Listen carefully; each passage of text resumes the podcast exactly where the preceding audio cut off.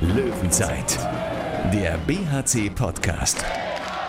Präsentiert von Solinger Tageblatt und Radio RSG. Da fehlt leider was. Hallo, hier ist der BRC Podcast. Ich bin Thorsten Kabitz von Radio RSG und digital zugeschaltet ist diesmal der Kollege Thomas Rademacher aus der Sportredaktion des Solinger Tageblatts. Hallo zusammen. Ja, Tom, eigentlich waren wir heute im Studio mit Fabian Gutbrot verabredet. Der muss aber nun leider den Tag beim Arzt bzw. Physio verbringen, nachdem er gestern in der Schlussphase umgeknickt ist und nicht weiterspielen konnte. Da drücken wir von hier die Daumen, dass alles gut gegangen ist. Auch sonst menschelt's heute im BRC Podcast. Wir freuen uns mit Lukas Stutzke über seine Nominierung für die A-Nationalmannschaft und trauern natürlich erst nochmal dem verlorenen Punkt gegen Göppingen hinterher. Ich fand, dass äh, wir haben heute sehr gut gekämpft, aber die letzten fünf Minuten war ein bisschen hektisch in unsere, unserem Angriff. Ja, und in der ersten Halbzeit äh, fand ich, dass wir haben nicht so gut gedeckt und äh, aber in der zweiten Halbzeit äh, fand ich das eigentlich viel, viel besser. Und äh, was kann man sagen? Das letzte fünf Minuten war eigentlich zu viel hektisch. Arno Gunnarsson gestern bei Sky Sport im Interview nach seinem 250. Pflichtspieleinsatz für den BRC. Ich hoffe, das Geschenk, das es vorher von BRC-Geschäftsführer Jörg Föste gab, hat für ein bisschen mehr Freude gesorgt als das Ergebnis. 25 zu 25 unentschieden stand es am Ende in der Wuppertaler Unihalle gegen Göppingen. Gejubelt haben darüber aber nur die Gäste, bei den BRC-Fans dagegen eher lange Gesichter. Oder Tom, hat sich deine Emotion so knapp 24 Stunden danach nochmal geändert? Auch 24 Stunden nach dem Spiel gegen Frisch auf Göppingen fühlt sich das noch wie ein Punktverlust aus BRC-Sicht an. Jörg Föste hat ja auf der abschließenden Pressekonferenz gesagt, wenn dann mal ein paar Tage ins Land gezogen sind, dann wird man auch zufrieden sein mit einem Punkt gegen Göppingen. Mag so sein, in der Tabelle ist es ja nun mal so, man hat einen Punkt bekommen und äh, am Ende fragt natürlich keiner, wie es zustande gekommen ist. Nur, ja, wenn das Spiel noch so wirkt, dann ist es schon so, ja, dass man das Gefühl hat, der BHC hätte das eigentlich gewinnen müssen, beziehungsweise einfach früher entscheiden müssen. Wenn man nur die letzte Minute sich anguckt, die letzten zwei, drei Minuten, vielleicht auch die letzten fünf Minuten, da muss man sagen, ja, gut, dass am Ende noch die Abwehr gut gestanden hat, denn wenn das nicht der Fall gewesen wäre, ich hatte nicht den Eindruck, dass der BHC da am Schluss noch irgendwie ein Tor machen könnte. Da kam wirklich gar nichts Zwingendes mehr, keine Lösung mehr gefunden. Äh, Göppingen hatte das Ding defensiv voll im Griff. Insofern waren sie auch am Schluss tatsächlich ein Tick näher dran am Sieg als der BAC. Das muss man so sehen. Ein Handballspiel dauert 60 Minuten und zum Schluss zählt nur das Ergebnis. Aber trotzdem spiegelt es den Spielverlauf nicht so richtig wider. 50 Minuten zuvor war es dann eben schon so, dass der, dass der BAC klar vorne war, spielerisch. Ähm, gute Deckung gestellt, äh, vor allem in der ersten, ersten Halbzeit hervorragend abgeschlossen hat. Äh, da ist ja fast alles ins Tor gegangen. Ja, aber in der ersten Halbzeit waren es dann eben doch ein paar zu viele technische Fehler. Also Christian Nippes hatte ein paar, Chaba Switch hatte ein paar. Das war schon eine Menge, was da so zusammenkam. Und äh, dadurch ähm, kam Göpping natürlich dann auch zu einfachen Toren und auch wieder zurück ins Spiel. Nachdem man ja schon bei 14 zu 9 relativ komfortabel weg war. Der Halbzeitstand war dann eben auch nicht mehr so positiv aus Löwensicht mit 17 zu 15. Ja, und dann in der zweiten Halbzeit war es ein ganz anderes Spiel, sehr, sehr zäh, kann man sagen. Beide sehr defensiv dominiertes Spiel. Ohne dass Torhüter jetzt besonders glänzen konnten, äh, war es aber doch ein Spiel der Deckung. Und da kann es so oder so ausgehen. Nur da hatte man dann eben auch den Eindruck, als äh, Thomas Spabak und Linus äh, Arneson auf 25, 22 stellen durch zwei äh, Einzelaktionen, kann man ja sagen. Die Weichen waren gestellt Richtung Sieg, die Unihalle war bereit zum Feiern. Ja, und am Ende war es dann eben eher so ein Gefühl von ja, großer Traurigkeit, dass es nun äh, unentschieden war und das äh, haben die Spieler auch so gesehen, denn gefeiert hat auf dem äh, Feld da nur eine Mannschaft und das war Göpping. Rudelfunk. Sebastian Hinze sprach nachher von der Angst vor dem Verlieren, der Angst vor Fehlern, die da zu spüren war. Einer war zumindest so mutig, nach dem Spiel mit Thomas Rademacher zu sprechen, und zwar Jabba Sütsch. Jabba Sütsch nach dem 25-25 gegen Frisch auf Göpping fühlt sich so ein bisschen wie ein verlorener Punkt an. Wie ist es bei dir? extrem bitter, weil wir über 50 Minuten überragend decken und auch relativ gut Angriff spielen. Und dann die letzten 10 Minuten nur noch gut decken. Im Angriff nichts mehr so richtig zusammenbekommen, dann einfache Tore bekommen. Und wir es nicht auf die Platte bekommen, äh, über 60 Minuten beides, Abwehr und Angriff, hinzu, äh, auf die, äh, so in gewohnter Manier zu haben. Und ja, extrem bitterer Punktverlust auf jeden Fall. Hat Köppling da irgendwas besser gemacht in den letzten zehn Minuten? Also gerade defensiv kamt ihr gegen deren Deckung überhaupt nicht mehr klar.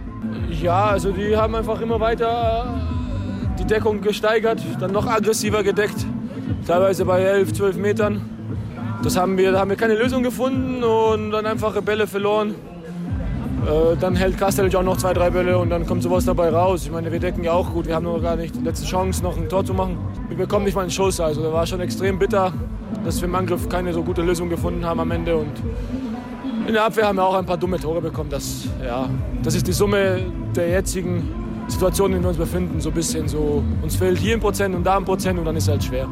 Waren auch ein, zwei technische Fehler zu viel aus deiner Perspektive? Ja, in der ersten Halbzeit habe ich allein, glaube ich, schon vier gemacht. Also von daher waren es schon viele. Trotzdem gehen wir mit plus zwei in die, in, in die Halbzeit. Trotz dessen, dass äh, wir, weiß nicht, Nippi macht, glaube ich, zwei, ich vier, sind schon sechs.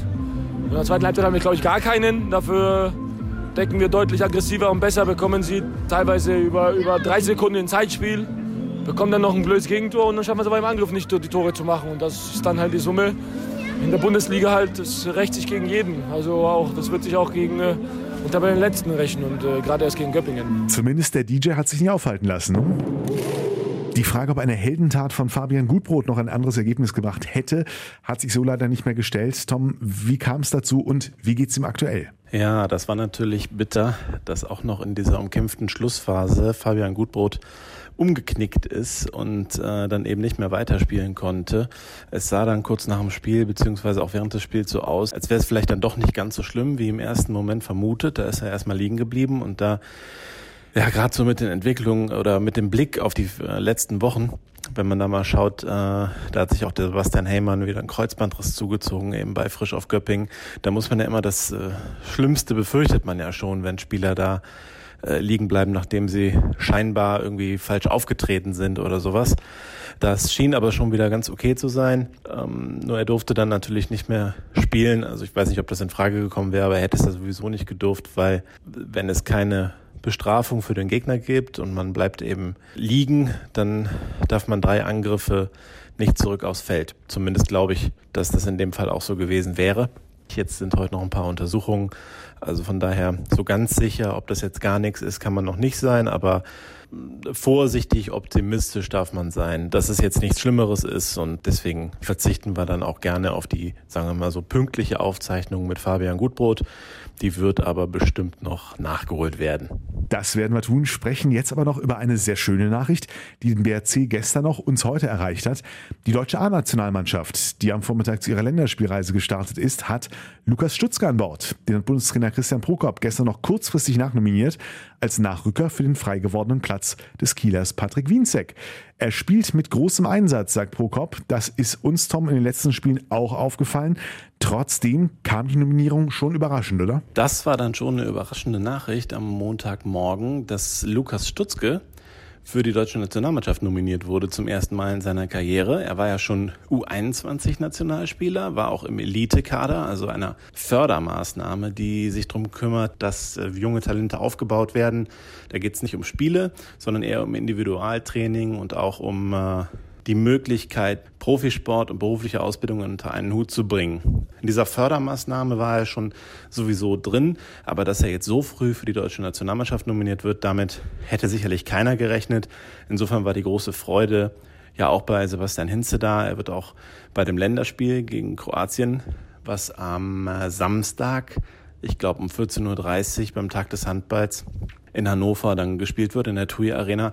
Da wird Sebastian Hinze dann eben auch da sein und die Spannung ist groß, ob Lukas Stutzke dann da auch wirklich zu seinem äh, Debüt kommen wird. Äh, erste Chance besteht schon am Mittwochabend, da ist das Spiel in Zagreb. Also es gibt zwei Testspiele gegen Kroatien und äh, sehr, sehr spannende Situation und äh, natürlich schön für den BLC, weil man sieht ja auch, ähm, dass sich das lohnt, junge Spieler auszubilden. Äh, es ist ja auch so, dass äh, Lukas Stutzke der vierte Spieler ist, der in Diensten des Bergischen HC zu seiner Premiere in der deutschen Nationalmannschaft kommen könnte. Ist es ja jetzt noch, aber zumindest ist er erstmal nominiert. Ich gehe auch davon aus, dass er bestimmt eine Minute auf zwei machen wird. Aber Thorsten, wer sind denn die anderen drei? Spieler, die in BHC-Diensten schon nominiert wurden. Hm, vielen Dank. Meinst du, wenn es mit unserem Tippspiel um eine Frühstückseinladung nicht funktioniert, versuchen wir es jetzt mit Quizfragen, oder? Ähm, also, äh, Christopher Rudek und Christian Nippes würden mir auf jeden Fall spontan einfallen. Richtig, Christian Nippes und äh, Christopher Rudek sind dabei. Rudek äh, wurde erst, also der Torhüter vom BHC wurde erst vor kurzem äh, nominiert. Und äh, Christian Nippes ist schon eine Weile her. Der ist jetzt nicht mehr auf dem Radar von Christian Prokop, dem Nationaltrainer. Außerdem Moritz Preuß, der jetzt beim SC Magdeburg spielt, hat auch in BRC-Diensten äh, sein Debüt gefeiert. Also das ist schon äh, eine schöne Sache für den BRC und für Lukas Stutzke.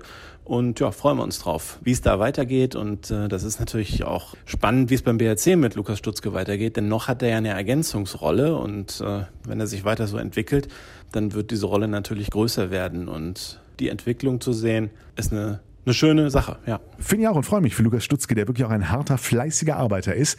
Erinnere mich an das Interview mit ihm hier bei uns, ähm, als er erzählt hat, wie er das zwischen Handball und Ausbildung so gemanagt hat, äh, wie er in seiner Freizeit zum Abschalten gerne mal eine Runde Squash spielt.